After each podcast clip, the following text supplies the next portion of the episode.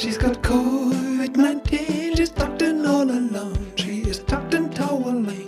Hallo und herzlich willkommen zu Adrats Podcast. Mein Name ist Julian Adrat. Wenn die Medien einen Menschen so abfeiern wie sie es äh, aktuell mit Zelensky tun, die Medien, die für die Mainstream-Medien, ja, die ähm, verlogen und ordinär sind, wenn sie das tun, den ukrainischen Premier äh, vergöttern, dann werde ich skeptisch. Das muss ich ganz offen sagen.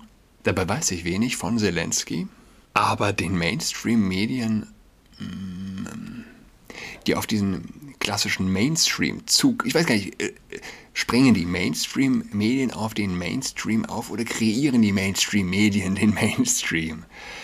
Äh, aber da, dass sie verlogen und ordinär sind, das sickert langsam durch. Ich meine, woran soll man sich festhalten? Niemand kann äh, bestreiten, dass die letzten zwei Jahre ein Erdbeben des Vertrauens äh, waren für viele, für mich nicht. Erdbeben sind etwas für säkulare Menschen, Erdbeben des Vertrauens. Äh, es ist sehr provokant, das zu sagen. Und ich habe es auch schon im persönlichen Gespräch zu Menschen gesagt, du lebst in einem Land mit Homo-Ehe, aber deine Welt geht unter mit der Maskenpflicht. Dann ist etwas in deinem Koordinatensystem verrutscht. Äh, etwas sehr Wichtiges ist da verrutscht. Da ist echte äh, Umkehr angesagt. Aber etwas leichter angegangen. Oder was heißt leichter? Wer der ehrlich ist, würde behaupten, die, die Dinge stünden einfach. Russland, äh, Satan, der Westen, Engel. Und es geht nicht darum, einen Krieg zu verharmlosen. Das wird der Vorwurf an mich sein. Ein Krieg trägt eine große Gefahr in sich, von der viele nie gehört haben. Und zwar, dass die Menschen ihre Seele und ihre Aufmerksamkeit dran hängen, dass er eine Massenpsychose wird. Ja? Auf eine Art und Weise, wie es ein, ein gewöhnlicher Krieg nicht verdient. Was ist, was ist mit Corona? Ich hatte es letzte Woche gesagt, wird uns Putin, habe ich gefragt, von der, von der Massenpsychose äh, äh, befreien? Äh, aktuell sieht es in gewissem Sinne danach aus. Und ich habe mich oft gefragt, wie ist das möglich, dass mehr oder weniger die gesamte Welt auf den Lockdown, auf die, auf die gleichen, exakt die gleichen Maßnahmen äh, aufgesprungen ist, ist auf den gleichen Maßnahmenkatalog, wie es so schön heißt. Äh, wieso, wieso passiert, wieso gibt es keine Ausreißer? Gut, wir, hatten, wir haben Schweden, ja, aber wieso überall gleich? Und aktuell muss ich so ein bisschen Russlands Aktionen. Auch in der, es ist so ein globales Mitläufertum, habe ich den Eindruck. Ähm, Sanktionen hin oder her, mir geht es jetzt gar nicht um, um ein Pro oder Contra, mir geht es um die, die Psychologie dahinter. Ich glaube, die Lockdowns waren Mitläuferpsychologie der Staaten. Ich glaube sogar, dass die Russland-Sanktionen in gewissem Sinne, es gehört aktuell zum guten Ton. Du hast die Masse, die drückt. Ich weiß nicht, ob, ob ich, ich, ich mir, mir, kam äh, in den Sinn, ich halte gerne dem Schwächeren bei beziehungsweise äh, ich muss an Nietzsche denken. Hat er das vielleicht gesagt? Äh, dem, er hält nicht dem, dem Schwächeren bei, aber dem Stärkeren, der in der Unterzahl ist. Das würde in dem Falle vielleicht auf Russland zutreffen. Der Stärkere, der in der Unterzahl ist. Äh, Weltgemeinschaftspsychologisch gesehen. Jedenfalls Massenpsychosekrieg. Äh, die Art und Weise, einer, äh, wie sich viele Menschen an einen, äh, an einen Krieg verlieren. Auch im Krieg scheint die Sonne. Aber die Menschen hängen ihre Herzen dran und sie können nicht ohne Hitler. Die säkularen Extremisten können nicht ohne Adolf. Ja, Putin muss Hitler sein? Gut, das war klar. Äh, sie brauchen Sinn im Leben. Sie brauchen den Kampf gut gegen Böse auf die primitivste Art und Weise. Und sie sind nicht in der Lage, von, den, von medialer Berichterstattung Abstand zu nehmen. Ich muss ehrlich sagen, ich habe die, Medi die Medien nie so sehr verachtet wie aktuell. Äh, was, be was bedeutet eine deutsche Waffe? Konkret. Konkret. Was bedeuten 1000 Panzerfäuste, die Deutschland zum ersten Mal seit dem Zweiten Weltkrieg in einen Krieg schickt? Sie bedeuten, bedeuten sie dass der Ausgang des Krieges sich ändert? Das wäre naiv zu glauben. Sie bedeuten nur eins. Mehr russisches und mehr ukrainisches Blut. Mal ganz konkret ge gesagt. Und steigende Kurse der Rüstungsindustrie. Ich habe mir am Wochenende einen Hund gekauft. Sonst hätte ich natürlich auch, äh, hätte mich am Blut der Slawen gütlich getan und wäre rein in ThyssenKrupp und Rheinmetall und äh, Lockheed Martin und wie sie alle heißen. Aber das sollte jeder klar sehen. Das sollte eigentlich auch, egal wo, wie, wie man das Ganze beurteilt, äh, kein deutsches Blut, kein einziger Tropfen bedeuten 1000 deutsche Pan äh, Panzerfäuste. Sind Waffenlieferungen okay? Ich war äh, grundsätzlich nie prinzipiell dagegen. Heute sage ich mir, es ist... Ich weiß es nicht. Wer nicht, wer nicht bereit ist, selbst zu kämpfen, Deutschland wird nicht bereit, seine eigene Soldaten zu schicken. Wer nicht, wer nicht bereit ist, eigenes Blut zu vergießen, das gibt Waffenlieferungen immer so einen Fadenbeigeschmack. Äh, weil es gibt in der Welt nichts ohne Kosten. Man erreicht nichts, nichts geht ohne Opfer. Und das gilt für die kleinste Handlung, die man unternimmt, wie auch wie für die Metaebene gilt das. Okay. Wir liefern Waffen. Scholz kündigt das an. Es wird fanatisch gefeiert. Muss einen das nicht stutzig machen? Ist das nicht Blutdurst? Ist es Blutdurst oder ist es Naivität? Waffen zu schicken, die am Endergebnis nichts ändern werden. Äh, und man muss sich eins klar machen, diese Leute, die diese Waffen schicken, das sind die gleichen Leute, die glauben, dass, der, dass das größte Problem die Klimaerwärmung ist. Ja? John Kerry, bestes Beispiel, absolut Weltklasse. Äh, er sagt, er hofft, Putin werde sich auf den Klimawandel konzentrieren, wenn Russland die Ukraine angreift. Ja, hat dann im Interview äh, gesagt, hat die Hoffnung geäußert, Putin werde im Kampf gegen den Klimawandel auf Kurs bleiben. Kerry, der Klimazar von Präsident Biden, äußerte sich am Montag in einem Interview der BBC Arabic berichtet Fox News unter Berufung auf das Middle East Media Research Institute. Mittwoch wurde es ausgestrahlt. Ich mache mir Sorgen um die Ukraine wegen der Menschen in der Ukraine und wegen der Grundsätze, die in Bezug auf das Völkerrecht gefährdet sind und wegen des Versuchs, die Grenzen des Völkerrechts gewaltsam zu ändern, sagte Kerry berichten zufolge. Ich dachte, wir leben in einer Welt, die zu dieser Art von Aktivität Nein gesagt hätte. Und ich hoffe, die Diplomatie wird gewinnen. Das sagt ein amerikanischer Spitzenpolitiker äh, zu dieser Art der Na Ak Aktivität. Diese Art der Aktivität. Äh, nicht, nicht mehr Krieg ist die äh, Fortsetzung äh, politischer Mittel unter Anwendung von Gewalt. Nein, äh, Krieg ist jetzt diese Art von Aktivität, zu der wir eigentlich Nein gesagt hätten. Es ist wieder der klassische Kindsglaube säkularer Extremisten, Vogue-Fanatiker, Klimajünger. Sie alle tragen diese Naivität in sich.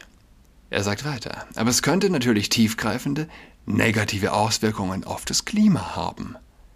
Sie haben einen Krieg und offensichtlich werden sie massive Auswirkungen auf die Emissionen des Krieges haben. Aber ebenso wichtig ist, dass sie den Fokus der Menschen verlieren werden. Sie werden sicherlich die Aufmerksamkeit der großen Länder verlieren, weil sie abgelenkt werden und ich denke, dass dies schädliche Auswirkungen haben könnte. Also wissen Sie, ich denke, Präsident Putin würde hoffentlich erkennen, dass sie im nördlichen Teil seines Landes früher auf 66 Prozent der Nation lebten, die über gefrorenem Land lag, sagte er. Jetzt taut es auf und seine Infrastruktur ist in Gefahr und die Menschen in Russland sind in Gefahr. Deshalb hoffe ich, dass Präsident Putin uns helfen wird, in Bezug auf das, was wir für das Klima tun, tun müssen, auf Kurs zu bleiben. Okay, Putin greift die Ukraine an. Folge ist, Russland schmilzt. Die Tiger geht unter. Mehr muss man eigentlich nicht wissen. Die Tiger, die Tiger geht unter und Rheinmetall steigt.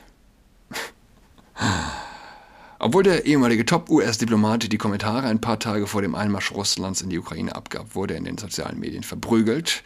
Der religiöse Fanatiker des Klimawandels John Kerry ist besorgt, dass, das, dass der erste große Bodenkrieg in Europa seit 80 Jahren und Putins Drohung mit nuklearen Folgen mehr Aufmerksamkeit erhalten als seine Klimaagenda. Ich war gestern im Buten hier einkaufen und die Dame vor mir wurde gefragt an der Kasse, möchten Sie aufrunden? Und sie hat ein bisschen un ungehalten reagiert. Ja, weiß ich nicht, was das soll. Äh, ich zahle mit Karte und äh, Schluss jetzt. Und äh, sie hat dann noch was vergessen, während ich dann gezahlt habe. Ich wurde auch gefragt, bitte aufrunden. Hat sie dann gefragt, was ist das denn eigentlich? Na, für die Ukraine. Aufrunden für die Ukraine. Ähm, besser als äh, Panzerfäuste, ich nehme an, es geht um humanitäre Hilfe. Äh, Biden, die USA waren Klima, Klima, energieunabhängig.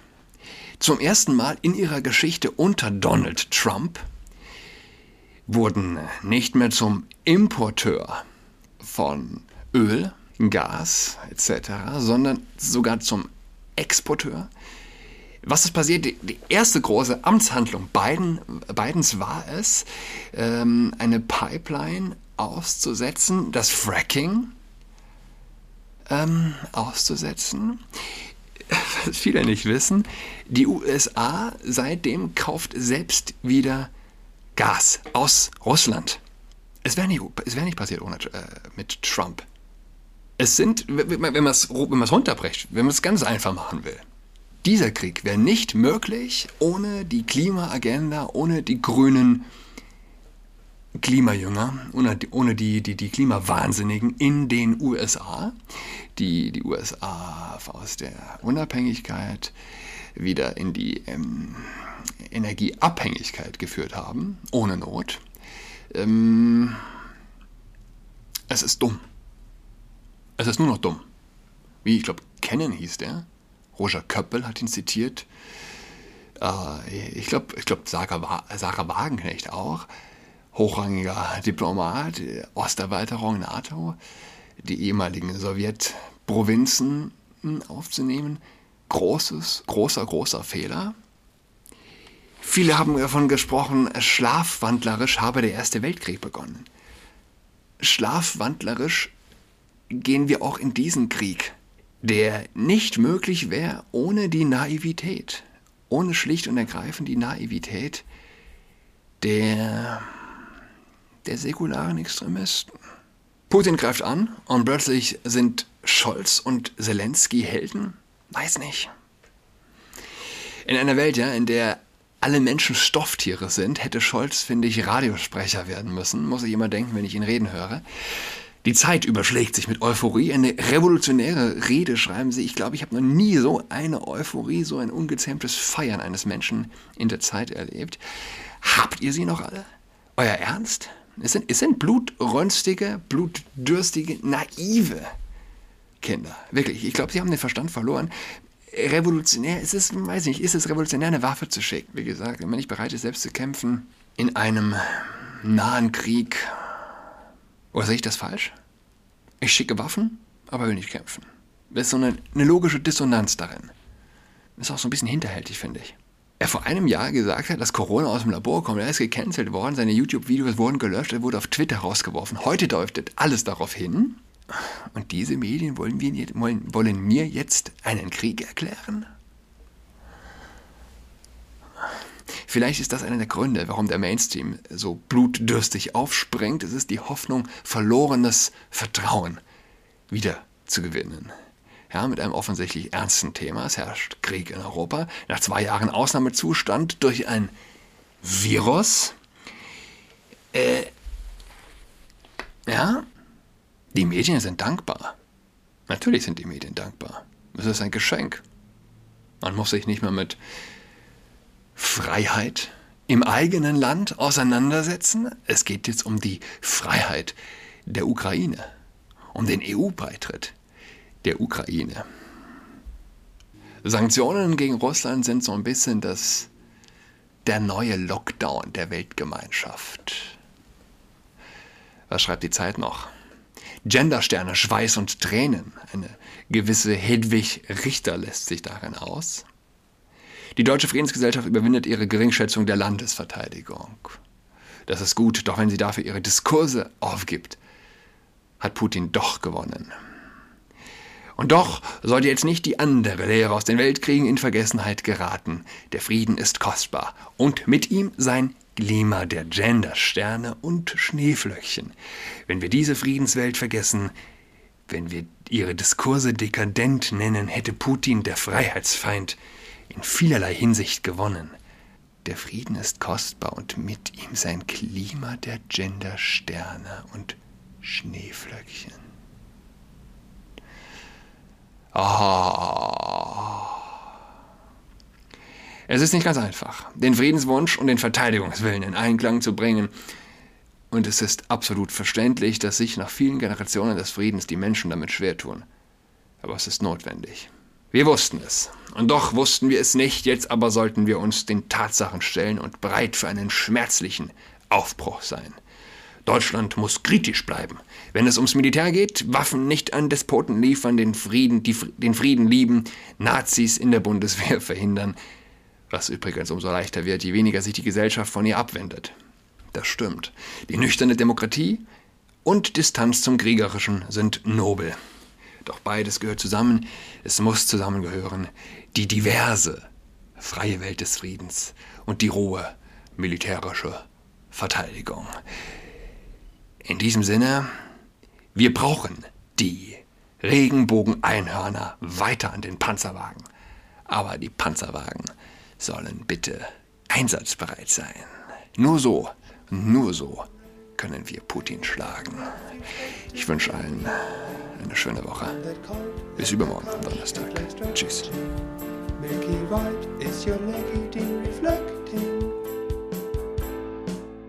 She's got COVID-19, she's tucked in all alone. She is tucked in toweling with her socks on. She's got COVID-19, she's tucked in all alone. She is tucked in toweling with her socks on.